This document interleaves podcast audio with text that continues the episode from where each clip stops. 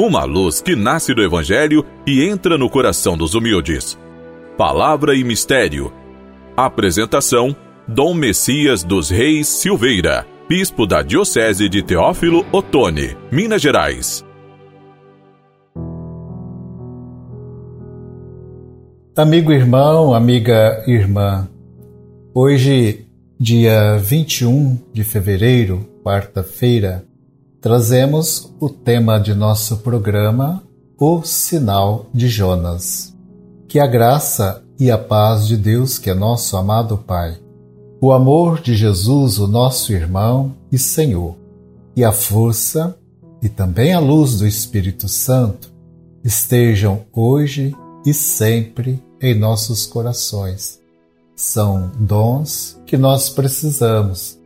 A graça, a paz de Deus, a força e a luz do Espírito Santo, para que nós possamos viver e também o amor de Cristo. A liturgia de hoje propõe para nossa reflexão o texto do Evangelho de Lucas, no capítulo 11, versículos de 29 a 32. Nele, Jesus fazendo referência a duas grandes figuras do Antigo Testamento, Jonas e Salomão, se apresenta como novo e maior sinal de salvação. Jesus aproveita que a multidão acorre a ele e se põe a ensinar. Esta, diz Jesus, é uma geração má. Procura um sinal, mas nenhum sinal lhe será dado, exceto o sinal de Jonas.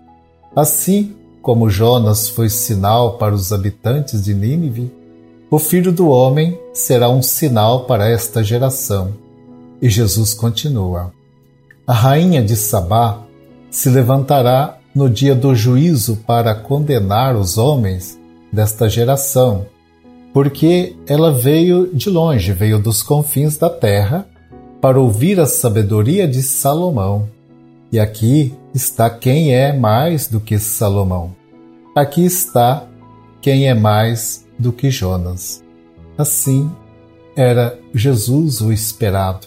As pessoas queriam sinais, mas o grande sinal de Deus para a humanidade é a encarnação do seu Filho, o mistério da vida de Jesus presente na sociedade.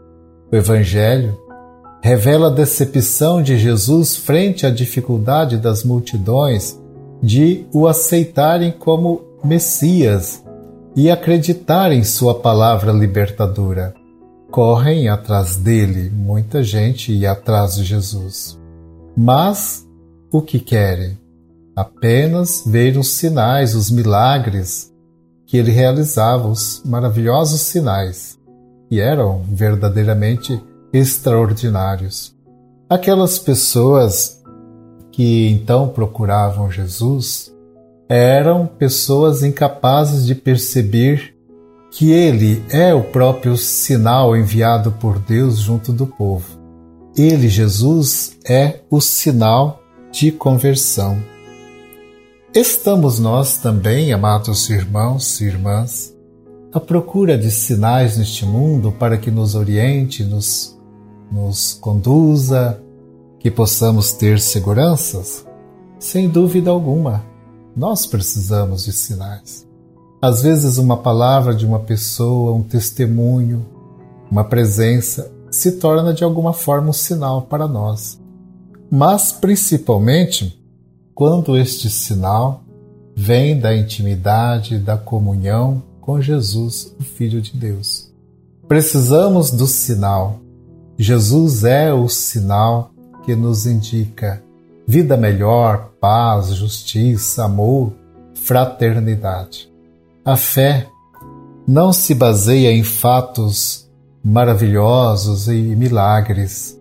A fé encontra seu fundamento na pessoa e na palavra de Jesus. Toda a sua vida foi transformada em sinal de amor e de presença de Deus. É necessário crer na ação libertadora e salvadora de Jesus em favor das pessoas, em favor dos pobres, dos oprimidos, em favor dos enfermos, em favor de todos os filhos amados e amadas de Deus. Abramos a nossa mente e o nosso coração para acolher Jesus e a sua mensagem de salvação sem impor qualquer condição e exigência.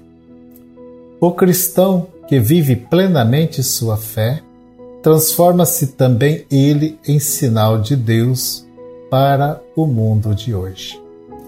Amado irmão, amada irmã, o nosso programa está chegando ao final. Eu espero poder encontrar-me com cada um de vocês no próximo programa. Eu desejo que a paz, a bênção de Deus permaneça com cada um e esta presença forte de Jesus na vida de cada um os ajude a prosseguir, mesmo que encontrem obstáculos à sua frente. Fraterno abraço. Fiquem com a paz e a bênção de Deus.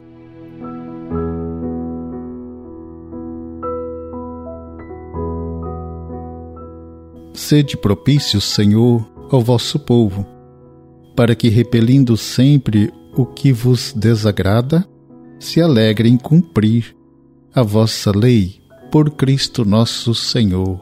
Amém. Abençoe-vos o Deus Todo-Poderoso, Pai Filho e Espírito Santo. Amém.